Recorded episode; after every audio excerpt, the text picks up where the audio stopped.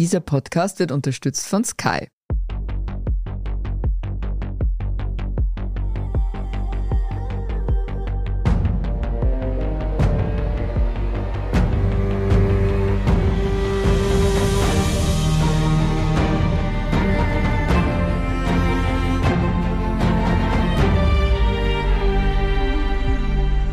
Mein Name ist Doris Prisching. Und mein Name ist Torben Pollerhof und Sie hören Serienreif, den Podcast über die sportliche Welt der Serien. Heute geht es bei uns um die Geschichten, die wirklich nur der Sport schreibt. Es geht nämlich um Greatness Code Staffel 2. Und um über diese Kurzdokus mit uns zu sprechen, ist Standardredakteur Lukas Zara zu Gast. Hallo Lukas. Hallo, ich freue mich, dass ich bei euch sein kann. Und wir freuen uns auch, glaube ich, sehr. Lukas, erzähl doch mal bitte kurz, worum es in Greatness Code eigentlich geht. Naja, beim Greatness Code zeigen uns Sportlerinnen und Sportler ja so ein bisschen, wie es hinter dem Vorhang ausschaut, sage ich jetzt einmal. Sie beschreiben vor allem einen einzigen Moment in ihrer Sportlerkarriere, wo sich wirklich herausgestellt hat, wie großartig sie da performt haben zum Beispiel. Ja? Also wirklich in der sie wahre Größe gezeigt haben, deswegen ja auch der Name Aha. Greatness Code. Eine Folge ist überschaubar lang, das sind so circa zwölf Minuten vielleicht und es sind so kurze Interviews. Und die Punchline sozusagen, also die Moral von der Geschichte von mhm. jeder einzelnen Folge ist eben eine Lehre fürs Leben vielleicht sogar. Das macht diese Serie aus. Mhm. Und es sind, glaube ich, sechs Folgen. Ja. Und wir sehen die Great Moments von, müsst mir helfen? Marcus Rashford. Dann haben wir Russell Wilson. Wir haben Letizia Buffoni, Scout Bassett, Baba Wallace und Lindsay Vonn. Genau. Lukas, wie findest du die Auswahl der Sportlerinnen und Sportler? Ist es gelungen? Vor allem nämlich vor dem Hintergrund, dass wir die erste Staffel hatten und da waren schon Kapazunder dabei, wie mhm. Tom Brady und LeBron James, absolute zwei Hochkaräter. Wie findest du das jetzt im Vergleich zur ersten Staffel? Es wirkt vielleicht ein bisschen so, dass man für die erste Staffel haben wir wirkliche Superstars gebraucht. Auch die Alex Morgan, äh, mhm. Fußballerin, ist dabei, die kennt in den USA wirklich fast jeder, sage ich jetzt einmal. Und was auch dazu beiträgt, dass der Tom Brady zum Beispiel dabei war, ja, weil er irgendwie involviert ist in den Producern, also Religion of Sports und Uninterrupted, das sind die zwei sozusagen Producing-Firmen. Mhm. Da sind Tom Brady und LeBron James auch involviert. Und, was ein Zufall. Äh, ja, genau, genau. Und dann haben sie sich natürlich gleich da für die erste Staffel selber hingesetzt und erzählt. Ich finde, es ist aber gut gelungen. Also wir haben die Aufteilung 3-3, drei Frauen, drei Männer, das finde ich wichtig, weil das war in der ersten Staffel nicht so. Das gefällt mir gut. Und die Auswahl ist gelungen, weil ja, einerseits gibt's Geschichten und Sportarten, die die Sportfans wirklich interessiert, aber es gibt eben auch sehr inspirierende Geschichten, finde ich, die eben weniger Sportinteressierte auch reinholt und abholt, glaube ich, sagt man da so schön. Man muss jetzt sagen, die Auswahl ist, wie wir gesagt haben, im Gegensatz zur ersten Staffel jetzt nicht so ikonisch, würde ich es jetzt mal benennen, weil es auch durchaus Sportlerinnen oder Sportler sind, die man jetzt vielleicht als Otto-Normalverbraucher jetzt nicht unbedingt kennt. Trotzdem muss ich sagen, habe ich das gerne geschaut und trotzdem habe ich ab und zu Gänsehaut bekommen. Lukas, warum schaut schaut man denn sowas gerne, auch wenn man die Sportlerin oder den Sportler gar nicht kennt dahinter? Naja, sowas schaut man gerne, weil normalerweise gibt's immer gleich ja, so Reaktionsinterviews, so kurze, das sind Standardphrasen, die man zuhaufe hört und mhm. kennt und die sich immer wiederholen. Das kann ich da wirklich sagen, Sportredakteur, ja, die hört man immer wieder. Und deswegen, da merkt man halt doch ein bisschen mehr, vielleicht erkennt man da, wie ticken die jetzt wirklich, ja. Und das ist schon mal der erste Reiz. Und sie haben natürlich eine unglaubliche Strahlkraft, solche Sportlerinnen und Sportler. Und denen hört man dann eben schon, ja, sehr gerne zu, mhm. würde ich sagen. Ich muss sagen, ich persönlich bin schon empfänglich für sowas. Also, was macht einen so großartig, ja? Das kann natürlich schnell auch abdriften irgendwie in einem Pathos oder ins Kitschige, sage ich mhm. jetzt einmal. Die eine Folge mit Russell Wilson, das fand ich äh, fast furchtbar, weil da redet mhm. er davon, dass er sich sechs oder sieben Infusionen ja, an dem einen Spieltag gesetzt hat und das ist ganz normal. Ja. ja, das sind die Amerikaner und das ist in der NFL überhaupt kein Thema. Das läuft da so. Damit kann ich weniger anfangen. Aber mich inspirieren diese Schlüsselmessages dann schon. Ja, ich lasse mich da gerne ein bisschen drauf ein und vielleicht kann ich wirklich was für meinen mhm. Alltag nehmen. Da gebe ich dir vollkommen recht, besonders jetzt in der Corona-Pandemie, wo wir immer wieder unter Sportlerinnen und Sportlern mit Herzmuskelentzündungen zu kämpfen hatten sozusagen und dann da, das dann davor gibt, ja, ich hatte mega die Grippe, war mega erkältet, aber ist mir wurscht, ich bin trotzdem rausgegangen. Ja, ja. Also ja, war vielleicht nicht die beste Idee, ja. aber gut. Aber das passiert, ja, also machen das nicht alle? ja, ja, also ist ja schmaler Grad. Kopfverletzungen sind ja, finde ich, so ein heikles Thema. Mhm. Ja, im Fußball ist es ja, da gibt's dann nachher noch Lob, weil er weitergespielt hat irgendwie, obwohl er da mit einer Gehirnerschütterung das Match fertig gespielt hat. Überlegt euch das einmal, ob das, ja. Also das ist ein schmaler Grad natürlich auf Zähne zusammenbeißen, sage ich jetzt einmal, und ja, Langzeitschäden die, die auch im Hinterkopf ja, zu haben. Hinarbeiten, genau. Meine Theorie ist ja schon, warum schaut man das gern? Erstens einmal ist es ein kompaktes Format, ja? also das kannst du wirklich so absolut nebenbei oder bingen, genau. das ist schnell erledigt, ja? eine Stunde für alle, super. Das andere ist aber schon, die Geschichten sind natürlich eine klassische Heldenreise. Ja? Du hast überall, hast du den Helden, der eben startet auf einem Niveau und diese Geschichte, die erzählt wird, da muss er in ein ganz, ganz tiefes Tal und dann zum Schluss siegt er meistens. Ja? Also das ist ja nichts anderes als eben auch, also klassische Heldenreise, aber eben auch Superhelden, Marvel und so weiter Stimmt, und so ja. fort haben. Da würdest du Richtig, genau. vielleicht als Auskenner vom Dienst mir recht geben. Aber etwas schade finde ich, dass außersportliche Sachen rausgelassen werden. Beispielsweise hätte es bei der Rashford-Folge auch ruhig einen Fokus darauf geben können, was er zum Beispiel für bedürftige Kinder in der Corona-Pandemie geleistet hat. Findest nicht, Lukas? Ja, ja, Doris, du hast recht. Das war auch aufgelegt. Also, aha, der Rashford kommt davor, ja. da wird es mhm. jetzt natürlich auch um seine ja, ja. wohltätigen Dinge gehen. Das ist nicht sozusagen der Zweck von dieser Serie, mhm. würde ich sagen. Die picken sich wirklich etwas, einen ganz speziellen Punkt raus mhm. und sprechen dann eben wirklich, es sind ja auch nur One-on-One-Interviews, da gibt es jetzt auch keine anderen Reaktionen von außen, die man einholt. Man spricht wirklich mit dem Sportler, der Sportlerin und dann geht es wirklich um den Fokus, was macht die jetzt wirklich zu den Besten in ihrem Metier. Und das, finde ich, hat dann schon eben seine Berechtigung. Da gibt es andere von Formate, die das anders abdecken. Gibt es auch noch ein Beispiel beim Baba Wallace, der NASCAR-Fahrer, ja, der hat sich irrsinnig eingesetzt für die Black Lives Matter-Bewegung. Der hat da wirklich einen Kulturwandel hervorgebracht mhm. in der ganzen NASCAR-Szene, ja. Und das ist aber, auch gedacht, das kommt fix vor. Na, in dieser NASCAR-Folge ist es eigentlich, ich war überrascht, ich habe wieder was dazugelernt. Da geht es darum, dass er uns erzählt, wie er mit 300 kmh nur in den Rückspiegel schaut, weil er gerade Erster ist. Also das ist eben wirklich der Fokus auf diesen einzelnen Punkt und wirklich die Sportart auch ein bisschen erklären. Deswegen finde ich die Serie recht interessant, weil man eben auch wenn man vielleicht schon ein bisschen besser drin ist, noch immer was mitnehmen kann, was man davor vielleicht noch nicht verstanden hat. Das ist ja auch tatsächlich eine Frage, die mich wirklich umtreibt und die mich beschäftigt. Ja, was ist dieser Greatness Code? Ja, bei der Serie Greatness Code wird jetzt irgendwie, jeder hat einen anderen im Grunde genommen. Aber was ist deine Beobachtung ja, aus dem Journalismus, aus der Berichterstattung, aus der unmittelbaren Begegnung auch mit Sportlerinnen? Was ist denn der Greatness Code? Was macht den Sportler great? Ja, ich glaube, da gibt's keine endgültige Antwort. Diese Staffel hat sechs Folgen und deswegen bekommst du in dieser Staffel auch sechs Antworten, würde ich mhm. sagen. Ja, Die Linze Won zum Beispiel sagt so ein bisschen, so habe ich es verstanden, jeder trägt sein Backerl mit sich. Ja? Mit dem Backerl muss man leben mhm. lernen. Man muss es schaffen, dieses Backerl sozusagen zu akzeptieren und damit umzugehen. Und wenn man das schafft, dann bekommt man oder erreicht man wahre Größe. Ja? Das da, hat ja schon mit Willen auch zu tun, oder? Ja, mit einer absolut. Willensstärke. Ne? Absolut, ne? ja. Ein anderes Beispiel eben, der Baba Wallace zum Beispiel Beispiel, der sagt, Selbstvertrauen ist für ihn so was sehr Spezielles. Der versucht sich wirklich auch selber oft klar zu machen, er ist wirklich der Beste in seinem Metier und da kommt kein anderer, der, zumindest kein anderer, der genauso ist wie ich.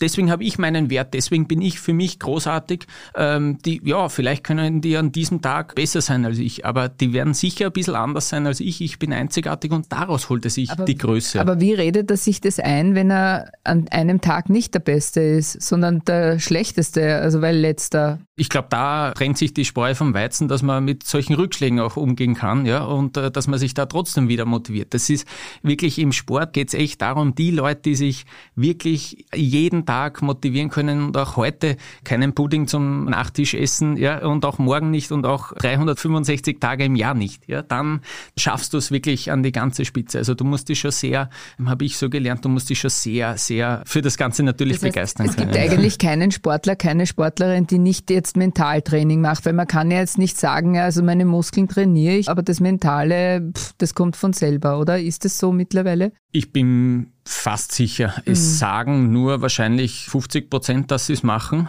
Ja, und vielleicht kriegen sie es auch gar nicht so mit. Vielleicht ist es dann einfach das enge Betreuerumfeld, ja, mhm. dann reden sie mit denen und mhm. das ist halt dann irgendwie so deren persönliche Art und Weise, mental damit umzugehen. Und die haben dann eben auch wieder Leute, die ihnen gut zusprechen.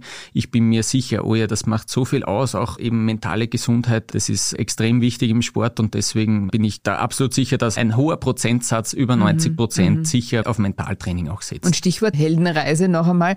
Was mir hier bei diesen Folgen aufgefallen ist, bis auf Lindsay Vonn natürlich, mehr oder weniger alle haben in einem, wie soll man sagen, ärmlichen Umfeld begonnen. Sie haben sich durchkämpfen müssen. Es war schon irgendwo dieses Hochkommen-Erlebnis. Ich will raus aus meiner jetzigen Situation und der Sport hilft mir dabei. Ist es auch ein wie soll man sagen, ja, ein Greatness Code, nämlich in dem Sinn, dass man sagt, ja, ich brauche mehr oder weniger die Aufstiegsmöglichkeit? Puh, das ist für mich schwer zu beantworten, weil ich glaube, du könntest in der Formel 1 auch fast 18 von 20 Fahrern könnten irgendwie auch so eine Geschichte drehen, das dass stimmt. sie aus ärmlichen Verhältnissen kommen, mhm. aber in Wirklichkeit in brauchst aber Millionen, genau. dass du in diese Formel 1 reinkommst. Das klingt natürlich, vielleicht sind da dann auch die Medien dran schuld, dass sie es ein bisschen, dass sie das suchen mhm. und dann vielleicht eine Kleinigkeit rausnehmen, die aufblasen und sagen, na ja, du, die Linze One hat auch auf irgendeinem kleinen Berg angefangen und den betont man halt dann und macht ja, den ja. sehr, sehr groß, diesen kleinen ja. Berg, weil schau, woher sie kommen ist, ja. Aber die hat natürlich schon auch gute Mittel gehabt, um wirklich diese Karriere durchzuführen, ja. Ihr Berg war nicht ganz so steil. ja, genau. Ja, Zumindest nicht beim Hochfahren. Ja. Lukas, was hältst du von den Visualisierungen? Das ist ja, finde ich, ein bisschen was, was diese Reihe ja so ein bisschen unique macht, hätte ich gesagt. Es gibt diese Interviews, es gibt Archivaufnahmen und es gibt dann diese coolen Computeranimationen oder pseudocoolen, je nachdem, wie man es nennen will. Und für mich hatte das so ein bisschen ein Touch, was mich ein bisschen an Red Bull erinnert hat. So Produktionen von Red Bull, wie gesagt mhm. haben, äh, so würden die das wahrscheinlich auch machen. Oder aber eben so viel Bewegtmaterial aus dem Archiv dürfen wir gar nicht verwenden. Also pack halt nochmal so eine Animation rein. Aber was hältst du davon? Die Red Bull-These, da würde ich eher dagegen sprechen, weil Red Bull macht immer nur solche Filme mit Stars, die sie auf jeden Fall haben. Und da haben sie tonnenweise Stimmt, super Material ja. und da haben es spektakuläre Szenen. Da würden es weniger drauf kommen, würde ich jetzt sagen. Ich hatte dasselbe Gefühl, dass sie so ein bisschen die Bildrechte fehlen, vor allem beim ersten Mal, also ich habe mit der Linze One Folge mhm. angefangen mhm. und da hat mich zum Beispiel gestört bei dieser Animation, dass ich, jetzt müsste man sagen, wenn ich mich einbremsen soll, weil das eben von meinem Sport-Background kommt, aber sie ist ja eigentlich als Speedläuferin dann auch wirklich bekannt. Sie ist Abfahrten gefahren, sie hat zwar auch in Slaloms gewonnen früher, aber man kennt sie als rasante äh, Abfahrerin. Und dann in diesen Animationen hat sie eben so eine aufrechte ja. Slalom-Position. Das ist jetzt ah, vielleicht, okay. fällt das in Österreich mehr Leuten auf, die viele Sportübertragungen oder Skiübertragungen sehen. Fand ich auch total. Sie hat ja auch gewedelt, oder? Niemand, genau, ist ja. wirklich so, ja. also wie in den 70er Jahren irgendwie, oder? Dann, ja. dann das ist mir null aufgefallen. Ihr seid ja so verrückt, ey. Ja, voll.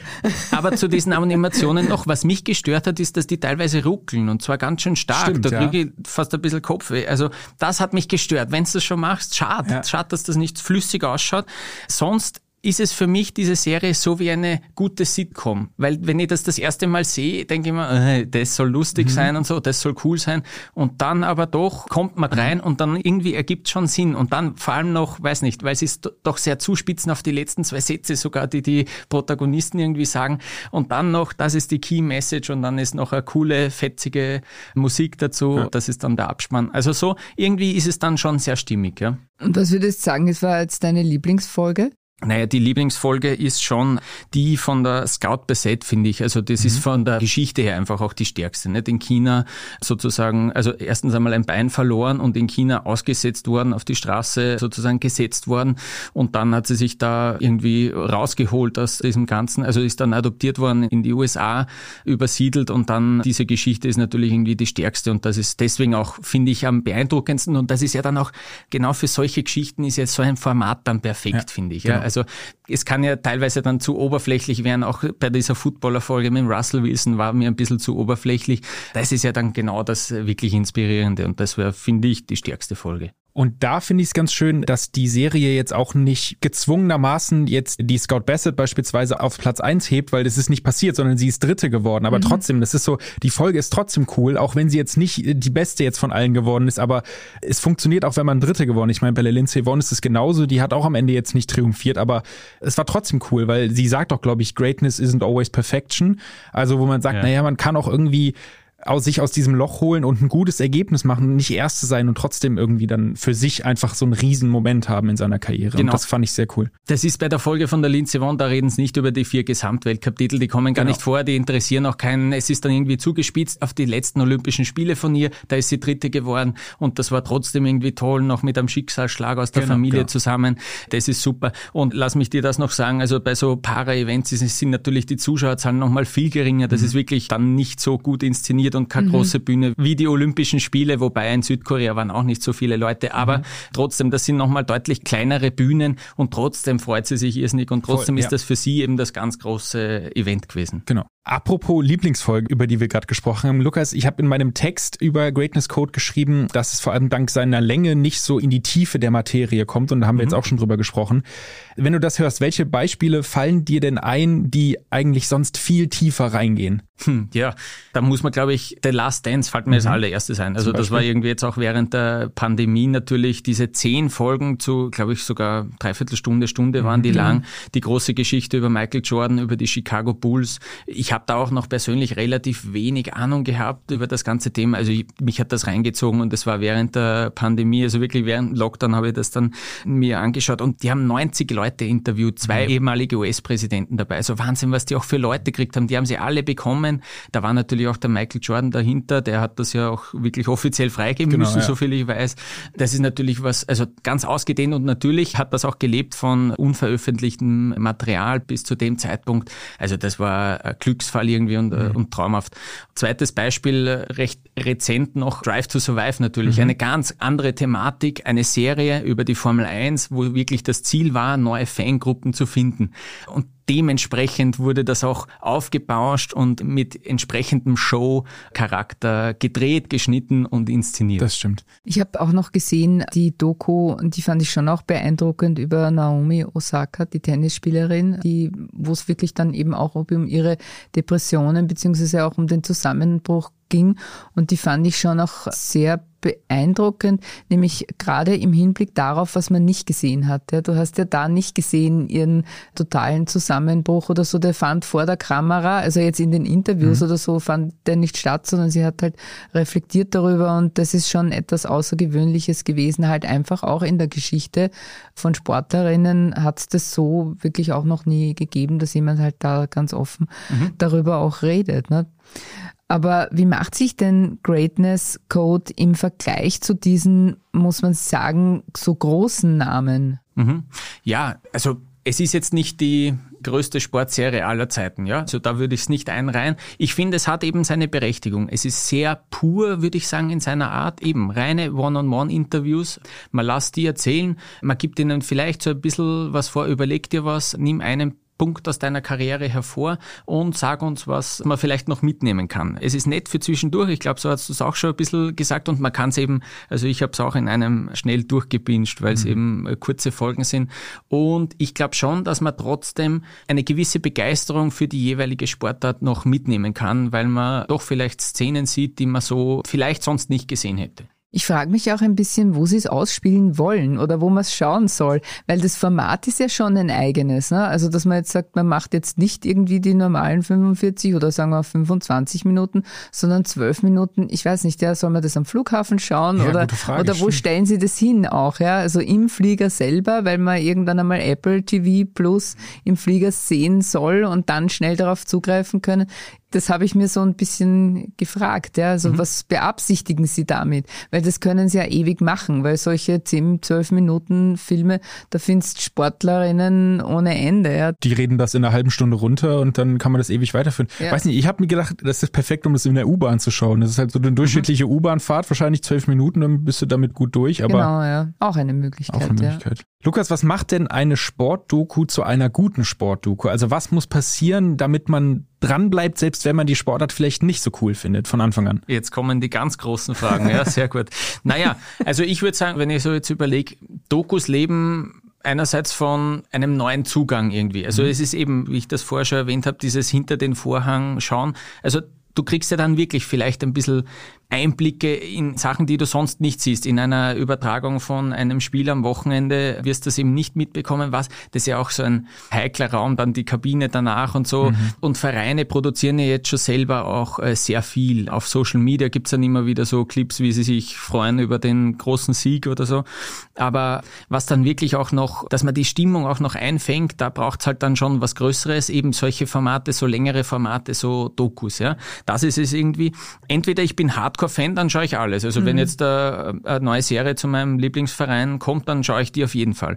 Aber eben auch, es gibt auch die andere Seite, Drive to Survive haben wir jetzt schon erwähnt, dass man eben neue Fangruppen sozusagen wirklich bekommen will, indem man dann sich einen Plot überlegt und das irgendwie zuspitzt und so vielleicht dann Interesse wecken kann. Oder es kann auch informativ sein. Also eine großartige Arte-Doku schon einige Jahre alt, aber über die Klitschkos, ja. Die haben sie jetzt wieder gespielt und äh, kann man noch in der Mediathek auch schauen. Großartige, zwei Stunden lang ist die und auch vieles dabei, was mir nicht mehr so in Erinnerung war oder was ich noch gar nicht gewusst habe. Das ist vielleicht auch noch so ein dritter Punkt, den man da reinnehmen kann. Also sind es entweder Personen, oder es sind Ereignisse. Nicht? Ich denke dann eben auch an die fiktionalisierten Sportereignisse wie, was war das, McEnroe gegen Lendl, oder? Mhm. Da hat sie den Film. Borg McEnroe. Borg, Borg, Borg McEnroe, mhm, genau. sorry, ja. Oder eben du meinst vielleicht, Billie Jean King genau, gegen genau, Navratilova. Battle of the Sexes, so. ja, genau, genau, ja, genau, ja, ja, solche ja, Sachen, damals groß inszeniert. Ich hätte noch ein Beispiel, die Serie Cheer habe ich jetzt, während ich Corona hatte, gebinged, habe eine gute Zeit gehabt. Eben, wie funktioniert Cheerleading auf College-Niveau? Das ist natürlich unglaublich athletisch, auch schon unglaublich professionalisiert. Eine tolle Serie auch. Ich habe dann trotzdem nach einer Staffel aufgehört, aber erstens einmal habe ich sehr wenig über diese Sportart eigentlich auch mhm. gewusst. Da kommt auch rein, wie toxisch diese Verbindungen, also wie die Eltern sein können, aber auch Trainer, Athleten, Verhältnisse, das sieht man da alles. Es wird sozusagen unkommentiert hergezeigt. Also ich fand das großartig und das war für mich auch etwas Neues wieder und äh, war mir so gar nicht wirklich bewusst und das kann eben auch eine sehr gute Sportdoku ausmachen, finde ich. Mhm. Dann würde ich sagen, wir machen eine kurze Pause und sind gleich wieder da, um über weitere Sportdokus zu reden und warum diese etwas weniger Drama vertragen könnten. One, two, three. Mehr Action. Mehr Nervenkitzel. Mehr Emotionen. Die besten Geschichten an einem Ort erlebst du nur bei Sky. Mit unseren neuesten Sky Originals und preisgekrönten internationalen Serien. Sky, wo Serien zu Hause sind. Also mir hat Greatness Code vor allem aus zwei Gründen gefallen, über die wir auch schon gesprochen haben. Es werden nämlich erstens im Ansatz Randsportarten vorgestellt, über die man sich jetzt nicht jede Woche was hört. Und zweitens, es kommt ohne gekünsteltes Drama aus. Zumindest habe ich das Gefühl. Lukas, weißt du, was ich meine? Ja, sicher. Ich glaube, weil wir uns auch hin und wieder über die Formel 1 austauschen genau. und es da genau das Gegenteil gibt. Das ist eben die große Stärke, finde ich, von Greatness Code. Eine sehr pure Serie, ein sehr schlichtes Verhältnis. Einfach, man hört dem Sportler und der Sportlerin zu. Übrigens auch ein schönes Stilelement Element, das ist alles schwarz-weiß und ganz am Schluss dann noch in Farbe mhm. äh, sieht man mhm. sie. Das ist auch nochmal so eine Erscheinung am Schluss. Also das, das macht eben Greatness Code aus. Aber wie was? Habe ich jetzt richtig gehört, dass es bei der Formel 1 gekünsteltes Drama gibt? Uh. ist dir das neu oder wie? ja. ja. Ja, ja. Das stimmt. Also auf jeden Fall. Ich wollte es nämlich gerade sagen, weil du hast jetzt The Last Dance und Drive to Survive angesprochen und ich habe es schon von Kennern des NBA Basketballs gehört. Ich zähle mich nicht dazu. Ich habe aber The Last Dance natürlich auch geschaut, dass da viel hinzugedichtet wurde, dass da viel so zusammengekattet wurde, dass es extra dramatisch ist. Und bei Drive to Survive ist es mir dann selbst aufgefallen, als jemand, der jetzt die vergangenen vier Saisons wahrscheinlich jedes Rennen verfolgt hat und man schaut es dann im Nachhinein und denkt sich, okay, die haben so viel im Schnitt gemacht, das ist so viel dramatischer, konfliktreicher und ja, wie soll ich sagen, ja, doch einfach konfliktreicher wirkt, als es im Endeffekt war. Lukas, warum müssen die Macher immer noch eine Schippe drauflegen? Ja, stimmt schon. So am Faktencheck wird das dann wahrscheinlich meistens durchfallen. Ja. Vielleicht ist es sogar beabsichtigt, ein Stilmittel, dass dann Leute auf YouTube dann noch zusammenschneiden können und erklären können, warum das und das gar nicht so richtig war. Vielleicht. Auch nicht schlecht. Vielleicht ja. ist es ja wirklich so. Und vielleicht ist es die Aufmerksamkeitsspanne, ja, dass man wirklich, ja, würdest du dir eine erste Folge 45 Minuten anschauen, die dich jetzt nicht komplett packt und dann dir sagen, ja, die anderen neun schaue ich auch noch. Mhm. Es ist ja dann auch noch ein beliebtes Stilmittel, dass man am Schluss noch vielleicht 30 Sekunden an Trailer Trailer von der nächsten Folge herzeigt. Mhm. Ich mag das immer gar nicht und überspringe das, weil wir nicht sehen, was in der nächsten Folge schon kommt. Also das, vielleicht ist es auch deswegen, ja, das wäre vielleicht meine Erklärung. Bei Drive to Survive ist es ja recht klar, man wollte damit den US-amerikanischen Markt erobern, weil die Amerikaner in der Regel dieses Drama brauchen nämlich um etwas bei einem Sport zu empfinden. Und Netflix hat aus den Fahrern im Endeffekt Stierkämpfer gemacht, muss man wirklich mhm. sagen, mit Gesicht, mit Namen und vor allem mit Konflikten, obwohl es ja in echt gar nicht so arg ist wahrscheinlich, oder? Definitiv. Also man muss sagen, es gab sogar eine Folge auf dem McLaren YouTube-Kanal, glaube ich, wo Lando Norris mhm. und Daniel Ricciardo sogar eine Folge geschaut haben oder die Folge über sie, glaube ich, geschaut mhm. haben und dann einfach sagen, was für ein Quatsch das alles ist. Also von wegen, das habe ich wo ganz anders gesagt, so die, wir kommen immer gut aus. So man, und das ist halt so das Ding, was Netflix für die Amerikaner gemacht hat eben oder was die FIA mittlerweile, also muss man ja sagen, die stecken ja mit dahinter, einfach gesagt haben, wir kriegen die Amerikaner irgendwie nicht ins Boot, wir brauchen mehr Drama mhm. und jetzt mhm. machen wir einfach mal eine Serie dahinter und da erfinden wir halt ein bisschen was dazu, das wird schon passen und so, aber es hat funktioniert auf jeden Fall. Na und deswegen hat der Max Verstappen, der Weltmeister, genau. sogar gesagt, er ist nicht dabei. Als einziger von den 20 Leuten will er damit nichts zu tun genau. haben, will nicht gefilmt werden, will nicht begleitet werden mit den Kameras, weil er sagt, das ist mir viel zu dramatisch, das ist viel zu gekünstelt, ihm ist das wurscht und er will sich sozusagen da komplett raushalten. Genau. Ja, finde ich spannend, dass ausgerechnet der Beste vom letzten Jahr da aber zeigt es dann Wirkung, wenn man, also jetzt im Fall von Flix Drive to Survive, eine Doku so macht? Absolut, Doris. Also das ist explodiert in den USA. Genau. USA hat auf einmal jetzt drei Rennen ab der nächsten genau, Saison, glaube ich, im Kalender. Das ist unglaublich. Das hat früher immer sehr zäh nur funktioniert, die Formel 1 in die USA zu bekommen. Und da gab es Rennen in Indianapolis, wo sie normalerweise das Indy 500 wirklich nur im Oval fahren. Da sind sie im Rundkurs gefahren. Das hat nie so wirklich top funktioniert, dass man da Begeisterung auslöst in den USA. Und jetzt hat das echt mit einer Serie funktioniert. Und jetzt kommen andere Sportarten, die wollen genau dasselbe. Genau. Könnt ihr uns das nicht machen? Ja. Jetzt ist Tennis da und jetzt ist Golf da. Die haben genau dasselbe Konzept. In diesem Jahr werden die alle von Kameras verfolgt und gefilmt. Und die wollen das also auch, das ist echt schon ganz normal. Könnt ihr unser Drive to Survive für unsere Sportart machen, dass wir auch irgendwie ein bisschen ja, mehr wahrgenommen werden? Und man muss ja sagen, das kostet ein Heidengeld, so eine Serie zu produzieren. Ich meine, die verfolgen die die ganze Saison lang. Allein das zu finanzieren ist Wahnsinn. Dann das in diesem Hochglanz zu filmen, dann zu schneiden, zu produzieren, das kostet so viel Geld. Und manche Fahrer oder manche Teamchefs werden ja auch privat begleitet. Und ich hoffe ja wirklich, dass die Tennis- und Golfableger nicht so peinlich zwischendurch sind. Weil wenn ich dran überlege, wie Christian Horner im Zuhause verfolgt wird und seine Frau ihm sagt, auf dem Pferd sitzend, ah, der ist ein bisschen bockig und Christian Horner sagt, ah, wie ein Rennfahrer, wo ich als Frau sagen würde, ey, kannst du mal bitte einen Tag nicht über Formel 1 reden? Das macht mich ja wahnsinnig. Deswegen hoffe ich drauf, dass es nicht so peinlich wird. Jetzt haben wir darüber geredet, dass die Formel 1 in den USA dadurch auf jeden Fall sehr viel an Popularität gewonnen hat.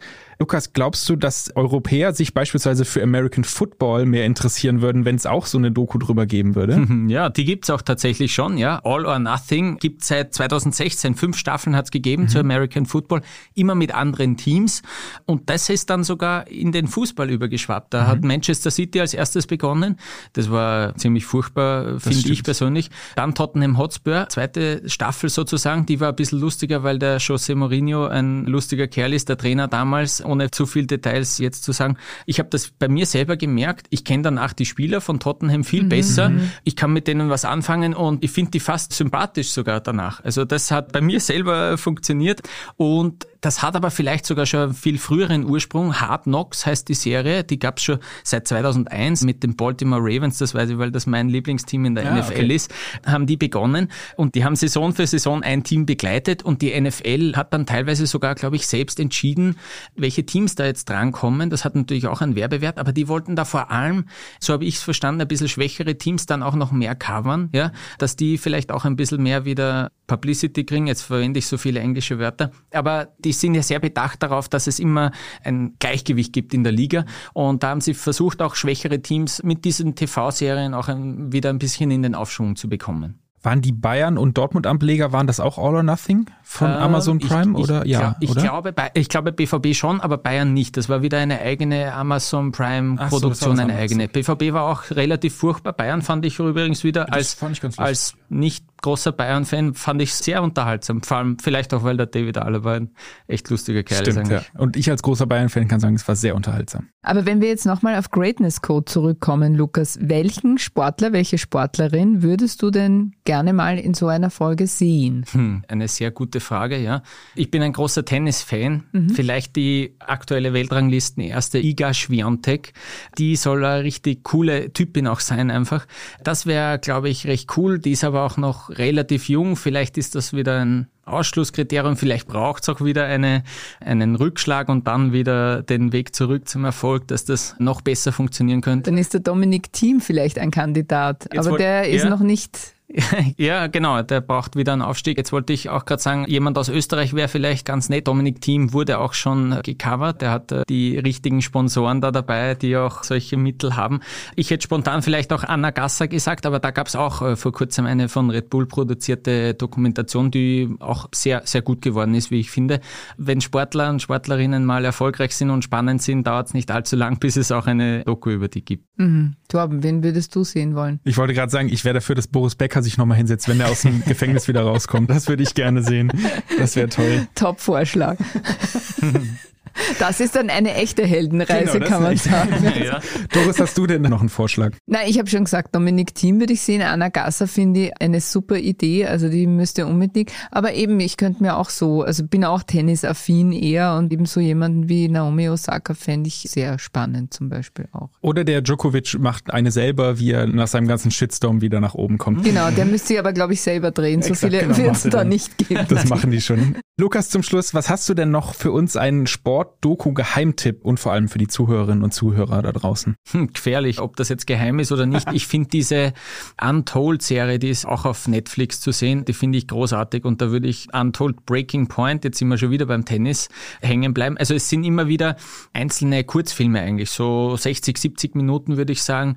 Untold Breaking Point, da geht es um die Karriere von Marty Fish, einem ehemaligen US-Tennisspieler und der war wirklich vorne dabei. Der hat zu den besten acht Spielern der Welt gehört, hat da wirklich alles dem Sport untergeordnet und dann hat es ihn irgendwann, ja, sozusagen zusammen Draht. Also der hat das wirklich, der hat mentale Probleme bekommen, der hat Panikattacken bekommen, vor allem während Matches.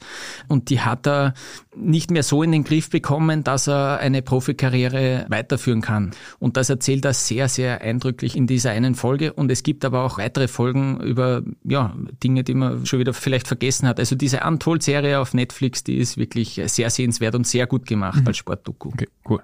Haben wir auch noch eine Sportdoku, die wir gerne sehen würden, Torben? Also die wir sehen würden, die ich gern gesehen habe, war Icarus. Die ist schon ein bisschen länger her. Sie startet eigentlich mit einem Hobby-Radrennfahrer, der einfach mal Blutdoping probieren wollte. Und dann aber entwickelt sich diese Doku von der Sportdoku hin zu einer, ja, zu einem Polit-Thriller, kann man sagen, weil er dann auf einmal im, in diesem ganzen Drogennetz der Russen gefangen ist und so ein bisschen aufdeckt, was da eigentlich hinter den Kulissen passiert ist.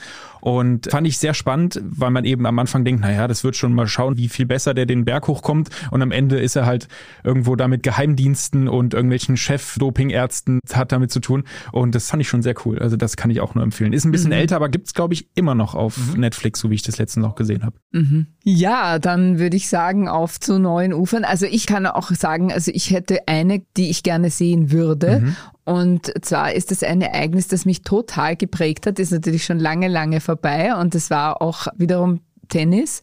Das Match Steffi Graf gegen Monika Selisch, wo es dieses Attentat gegeben hat. Ja. Und das hat sich in meiner Erinnerung total tief eingeprägt, weil es wirklich so live irgendwie war und man da dabei war bei dieser Katastrophe, die ich sehr, sehr heftig in Erinnerung habe. Ja. Gefährliches ja. Halbwissen. Ich weiß, dass ich eine Doku gesehen habe. Ich mhm. glaube, der NDR hat so eine halbstündige Doku einmal gemacht mhm. über das Ganze, ja. Und ja. auch, das war ein fanatischer Fan von der Steffi Graf, ne, der das damals gemacht hat. Also unglaubliche Geschichte eigentlich, ja. ja. Ihre Geschichte, ja. Und wirklich ganz, ganz arges Erlebnis auch. Gut, lieber Lukas, vielen Dank für deinen Besuch und deine Expertise. Mal schauen, wann wir dich das nächste Mal zum Thema Sportdokus begrüßen dürfen. Vielen Dank, dass ich dabei sein habe dürfen. Sehr gerne wieder, ja. Das war's mit Serienreif. Wenn Ihnen dieser Podcast gefallen hat, freuen wir uns über eine 5-Sterne-Bewertung. Damit Sie keine Folge mehr verpassen, abonnieren Sie uns einfach bei Apple Podcast, Spotify oder wo auch immer Sie Ihre Podcasts hören. Wir danken Scholt Wilhelm an den Reglern und Ihnen fürs Zuhören. Bis zum nächsten Mal und frohes Schauen. Bye, bye.